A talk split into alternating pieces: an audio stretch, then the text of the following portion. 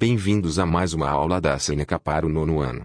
Lembrando que todo o nosso conteúdo está disponível gratuitamente no www.senecaja.com. Acessem. Hoje vamos falar sobre os estados físicos da matéria. Estado sólido. Um sólido tem uma forma fixa devido às fortes forças existentes entre suas partículas. Os sólidos não podem ser comprimidos porque suas partículas já estão muito próximas e não podem se movimentar livremente. Em um sólido as partículas estão organizadas em um padrão ordenado. As partículas em um sólido se movem em torno de um ponto fixo. Estado líquido. Líquidos não podem ser comprimidos porque suas partículas já estão muito próximas. Em um líquido, as partículas estão em contato umas com as outras, mas ainda podem se mover. Isso permite que um líquido flua e assuma a forma de seu recipiente.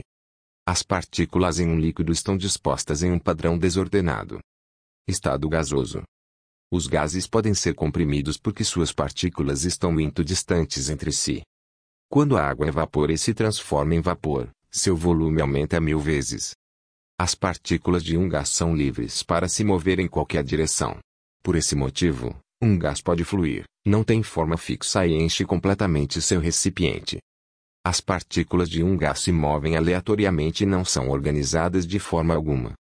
Os objetos podem mudar de um estado físico da matéria para outro. Fusão e ebulição são exemplos de mudanças de estado físico. A fusão é a passagem do estado sólido para o líquido. Se aquecermos um sólido, as partículas sólidas vibram com mais energia, até que tenham energia suficiente para superar as forças entre elas. É quando um sólido derrete, se torna um líquido.